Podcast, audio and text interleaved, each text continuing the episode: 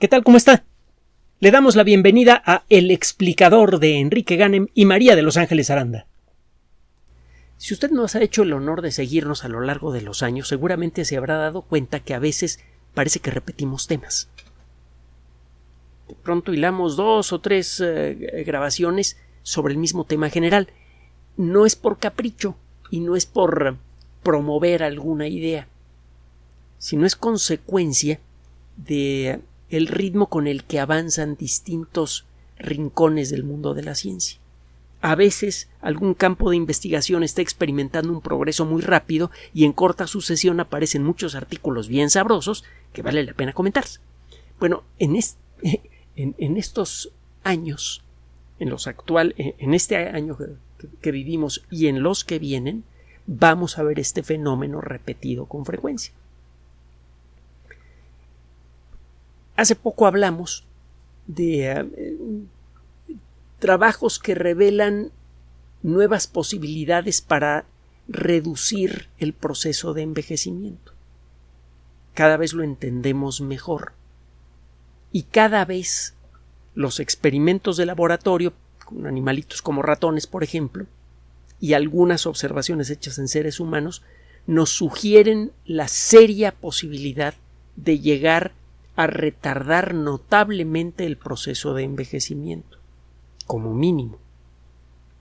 Sabemos que eh, ese proceso es controlado en buena medida por, nuestro, eh, por nuestros genes, que una de las primeras manifestaciones del envejecimiento tiene que ver con el envejecimiento del sistema inmune, etcétera, etcétera. Cada vez le sabemos más secretitos al envejecimiento, al punto de que se se empieza a ver en el horizonte la posibilidad de realmente retrasarlo en forma muy sustancial. Bueno, hace poco platicamos del envejecimiento, ¿no? Bueno, ahí le va otra noticia. Esta noticia que le vamos a presentar fue publicada nada más y nada menos que en la revista Nature. Ya sabe que aquí eh, no nos gusta nada más echar rumores lo que pretendemos hacer es buscar, eh, esperemos estarlo haciendo bien, usted será eh, el o la juez de esto, pretendemos buscar las mejores noticias en las mejores revistas científicas y se las traemos aquí platicaditas para que se dé una idea de lo que está empezando a ocurrir en la frontera del conocimiento, de lo que se nos viene en el futuro. Es, parte del objetivo de este espacio. Otra parte es que se dé cuenta de lo espectacular maravilloso que es el universo del cual usted forma parte eh, indisoluble y además privilegiada, porque es usted la parte del universo que piensa y que siente. Pero bueno, es otro rollo. ¿Qué onda con, el envejecimiento? Una nota, eh, una nota, un artículo de investigación publicado en Nature uno de los aspectos más eh, sensibles del envejecimiento es la pérdida de la capacidad intelectual. El que se nos haga viejo el cuerpo y a la mera hora tengamos problemas de suspensiones o de transmisión y pues, ya como que no corremos igual y no podemos eh, eh, movernos con la misma precisión es molesto. También en eso están trabajando varios grupos de investigación y parece que es, ese asunto quizá podría llegar a ser controlable en menos tiempo de lo que mucha gente piensa, pero la degradación de nuestro sistema nervioso es algo mucho más sensible, porque es ahí en donde estamos. Nos guste o no, independientemente de su perspectiva filosófico religiosa, es claro que lo que somos está en el cerebro y por eso cualquier cosa que afecte al cerebro tiene la posibilidad de afectar seriamente a nuestro yo interno. Si usted le borra la memoria a una persona por completo, esa persona deja de ser el padre o la madre de alguien, el hermano o la hermana de alguien. Deja de recordar sus gustos, sus deseos, sus aspiraciones. Le borra a usted sus virtudes y sus errores.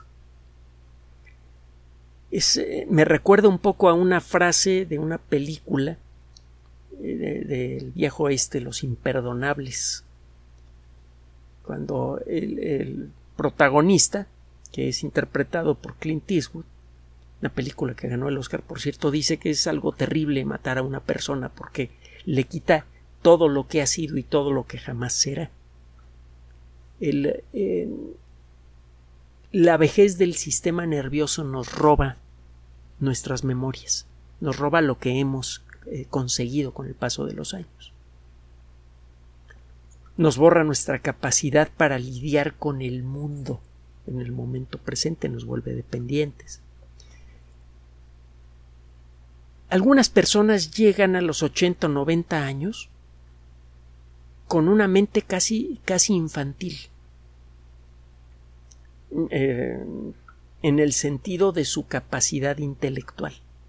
Gente brillante, activa, que entiende perfectamente bien lo que se le dice y que incluso sabe responder eh, con ingenio a, cualquier circunstancia. Es gente con la mente brillante. En la mayoría de los casos tenemos que aceptar una cierta degradación de nuestra capacidad intelectual. Sabemos que el ejercicio intelectual ayuda en mucho.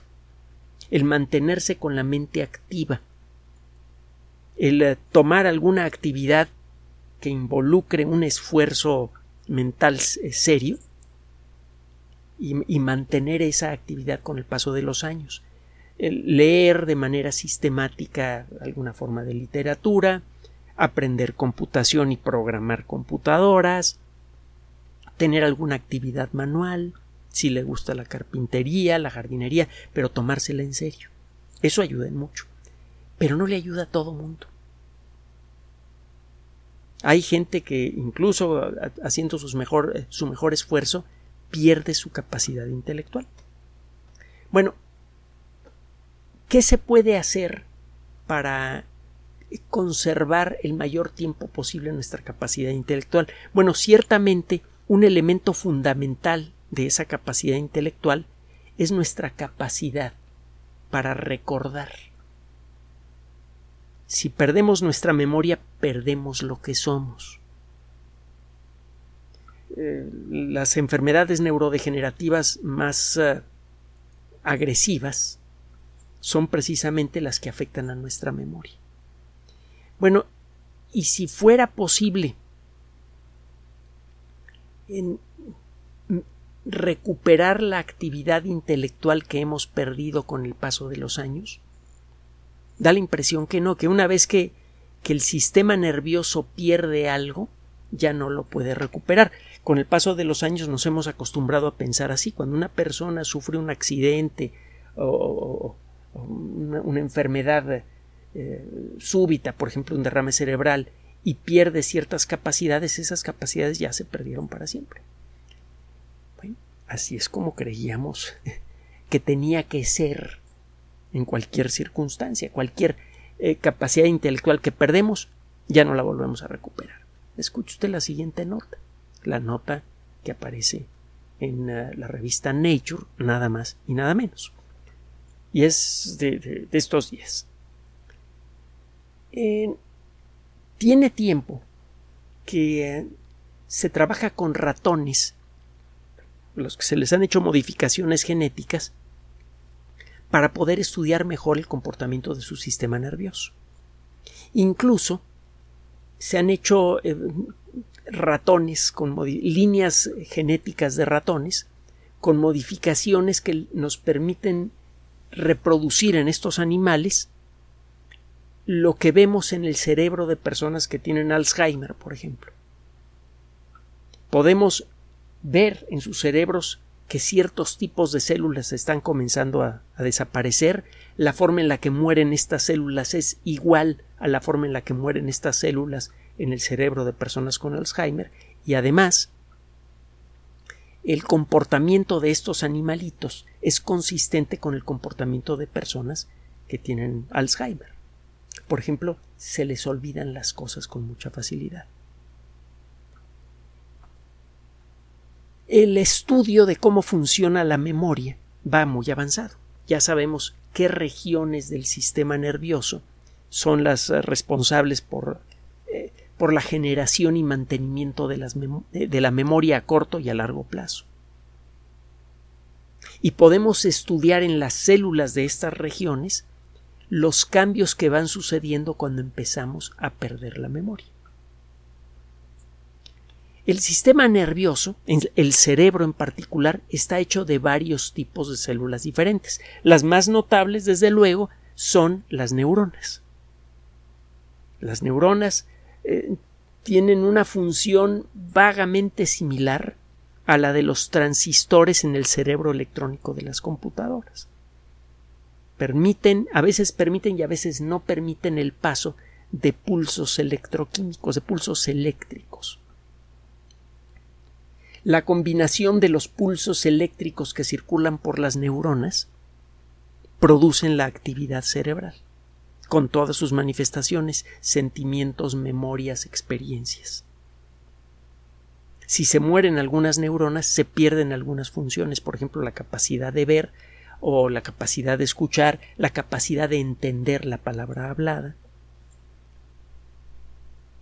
Es claro que en la medida en la que funcionan bien las neuronas, funciona bien el cerebro. Ahora, las neuronas por sí mismas son bastante inútiles. Una neurona desnuda no puede transmitir bien las señales eléctricas que debe transmitir. Si tiene usted un conjunto de neuronas desnudas sin ayuda, estas neuronas no pueden generar un comportamiento complejo que es el que se manifiesta eh, en nuestra conciencia. Es decir, si usted tiene neuronas de baja calidad, su capacidad para pensar y sentirse va a ver muy degradada. Las neuronas, la mayoría de las neuronas, no todas, para funcionar correctamente, necesitan estar envueltas en una proteína que se llama mielina. Muchas neuronas tienen el cuerpo principal en donde está el núcleo celular, en donde está el retículo endoplásmico, que es en donde se fabrican las proteínas y toda esta bola de cosas, en un extremo. Y luego tienen una eh, una extensión larga, que a veces puede tener muchos centímetros de largo, que se llama axón. En los extremos de la célula, en la parte gordita en donde está el núcleo celular y en el otro extremo en donde termina el axón, ve usted algo que parecen raicillas, como las raíces de una planta. A estas raicillas se les llama dendritas. Dendritas significa literalmente eh, deditos. Las neuronas intercambian información a través de estos deditos. Uno de estos deditos, una de estas raicillas que parecen salir de una neurona, casi toca a otra neurona cercana. El punto en donde ocurre este contacto se llama sinapsis. Entonces las neuronas en la mayoría de los casos son eh, eh, células alargadas que parecen como paletas para niños. Tienen un eje largo y eh, en uno de, los extremos hay una parte gordita que es en donde residen la mayoría de los, ah, de los pequeños órganos u organelos que tiene una célula normal, el núcleo, las mitocondrias, el retículo endoplásmico. El axón, esta línea larga, esta vara larga que representa al, palo de paleta de la, eh, del ejemplo que le mencioné anteriormente, necesita estar rodeado en casi todos los casos por una vaina hecha de mielina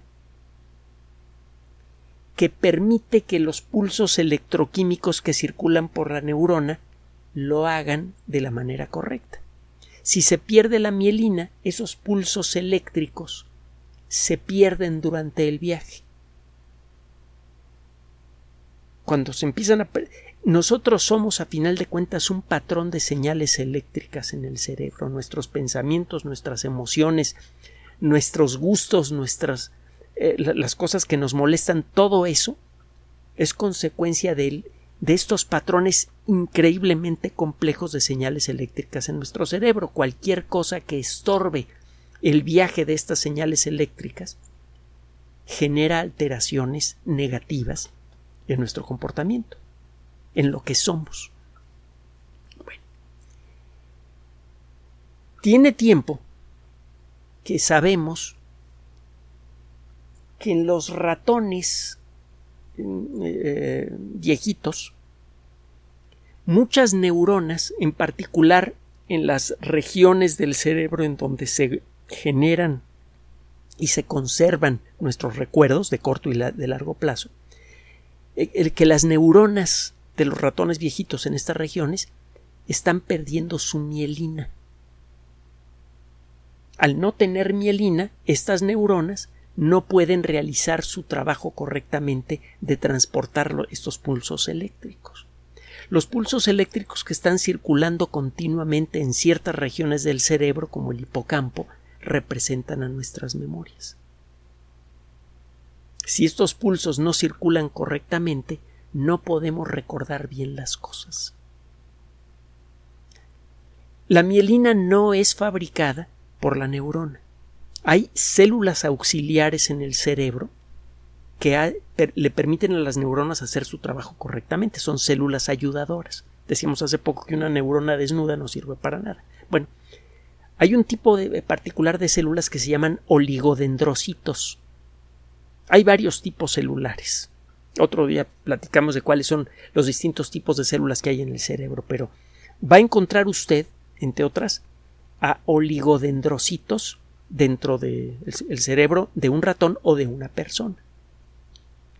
Normalmente los oligodendrocitos se encargan, entre otras cosas, de crear y mantener las vainas de mielina de las neuronas.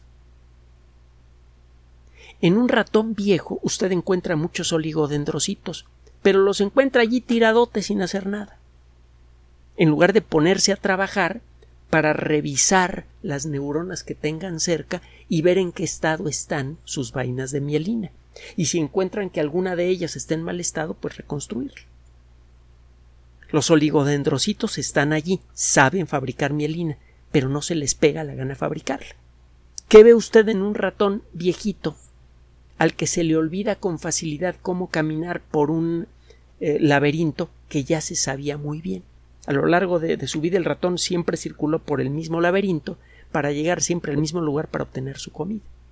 Al irse haciendo viejo al ratón se le comenzó a olvidar el viaje que hacía por el laberinto. Estudia usted el cerebro de estos ratones y encuentra que los oligodendrocitos siguen allí. Una teoría era que, bueno, los ratones están perdiendo la memoria porque las neuronas están perdiendo las neuronas en la región del cerebro en donde se controlan las memorias, la, memoria en general, que es el hipocampo, eh, eh, pues las neuronas ahí en el hipocampo estaban perdiendo su mielina. Y esto estaba ocurriendo porque se estaban muriendo los oligodendrocitos. Resulta que no, que los oligodendrocitos siguen allí y están sanos. Simplemente no se activan y no se ponen a fabricar mielina.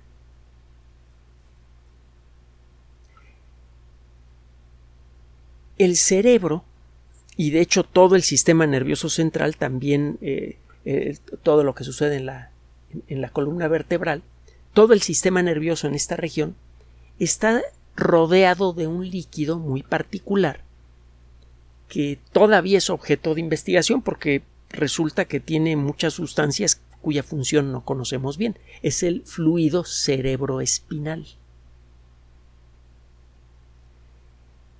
Este grupo de investigación se puso a estudiar una sustancia que se encuentra en gran cantidad en el fluido cerebroespinal de ratones jóvenes se llama FGF17. Ese factor, esa sustancia, la encuentra usted muy disminuida, en una concentración mucho menor, en el fluido cerebroespinal de ratones. Los trabajos que, se, que han hecho este grupo de investigación y otros eh, anteriormente sugieren que esta sustancia tiene mucho que ver eh, con, la activación de los oligodendrocitos. Por algún motivo, la presencia de esta sustancia hace que los oligodendrocitos se despierten y se pongan a trabajar. Es un poco como el tener una taza de café en su escritorio.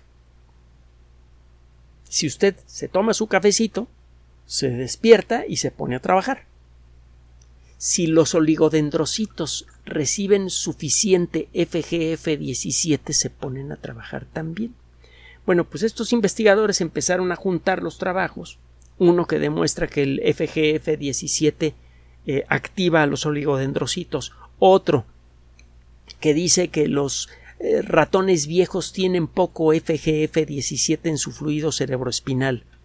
Y otro que demuestra que los ratoncitos viejos empiezan a perder la memoria porque sus neuronas en el hipocampo están perdiendo la mielina y otros anteriores que demuestran que los oligodendrocitos son responsables por crear la mielina, usted em, arma ese rompecabezas y entonces llega a la misma conclusión que la que, eh, la que alcanzaron estos investigadores.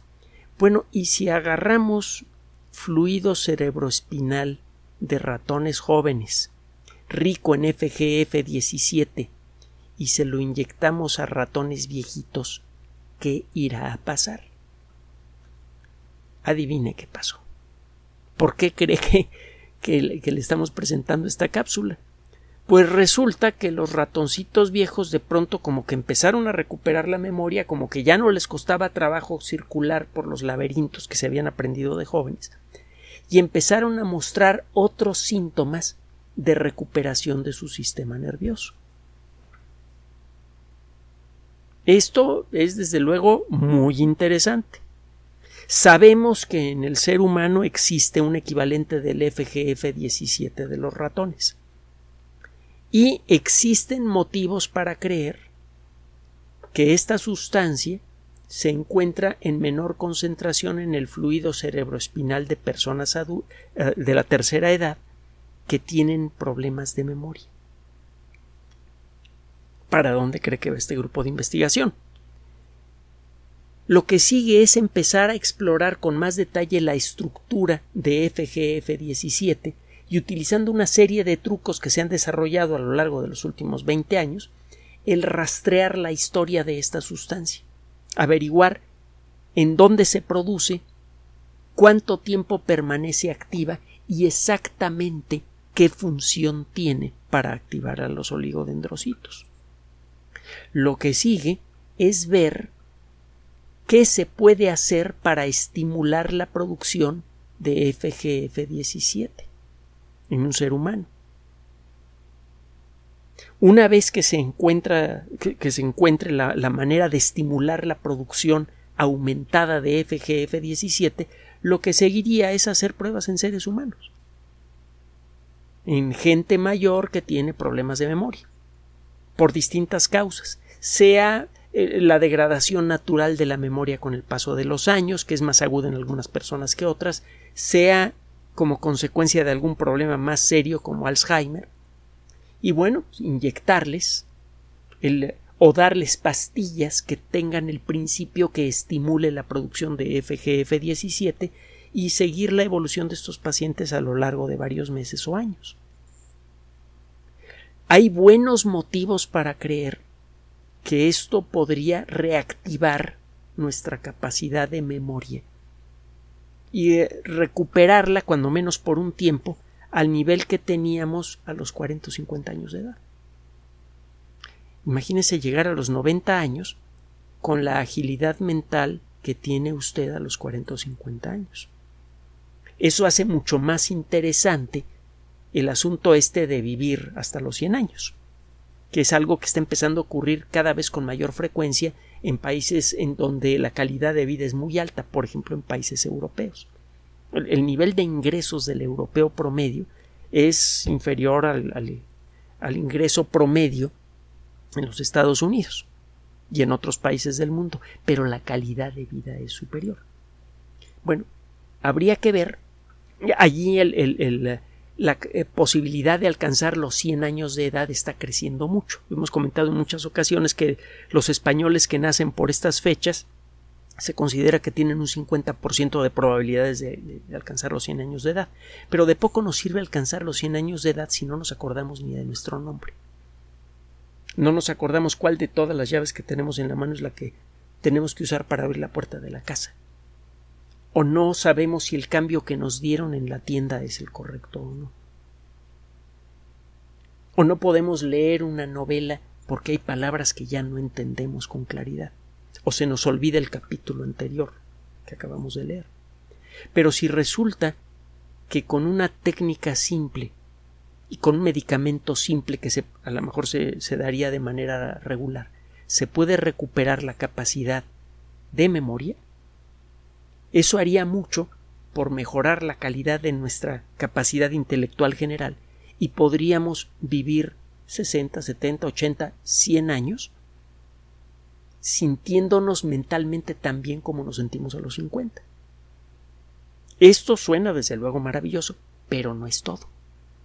Porque lo que está sucediendo con el sistema nervioso parece que también puede suceder con el sistema musculoesquelético, con, eh, es decir, con nuestros huesos y nuestros músculos, con nuestro sistema inmune, etcétera, etcétera.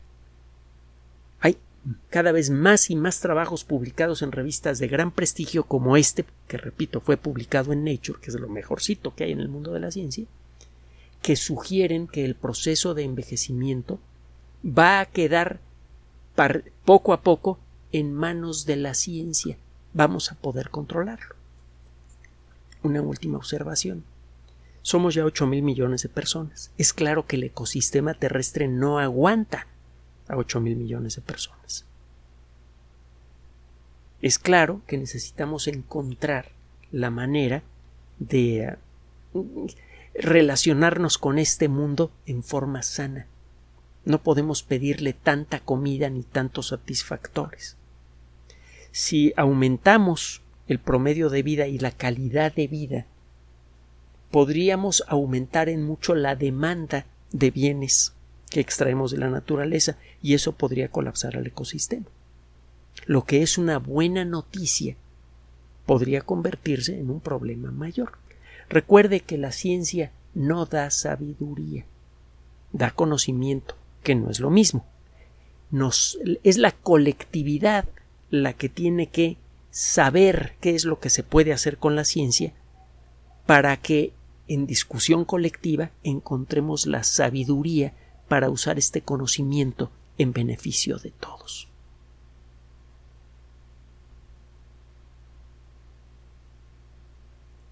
Gracias por su atención.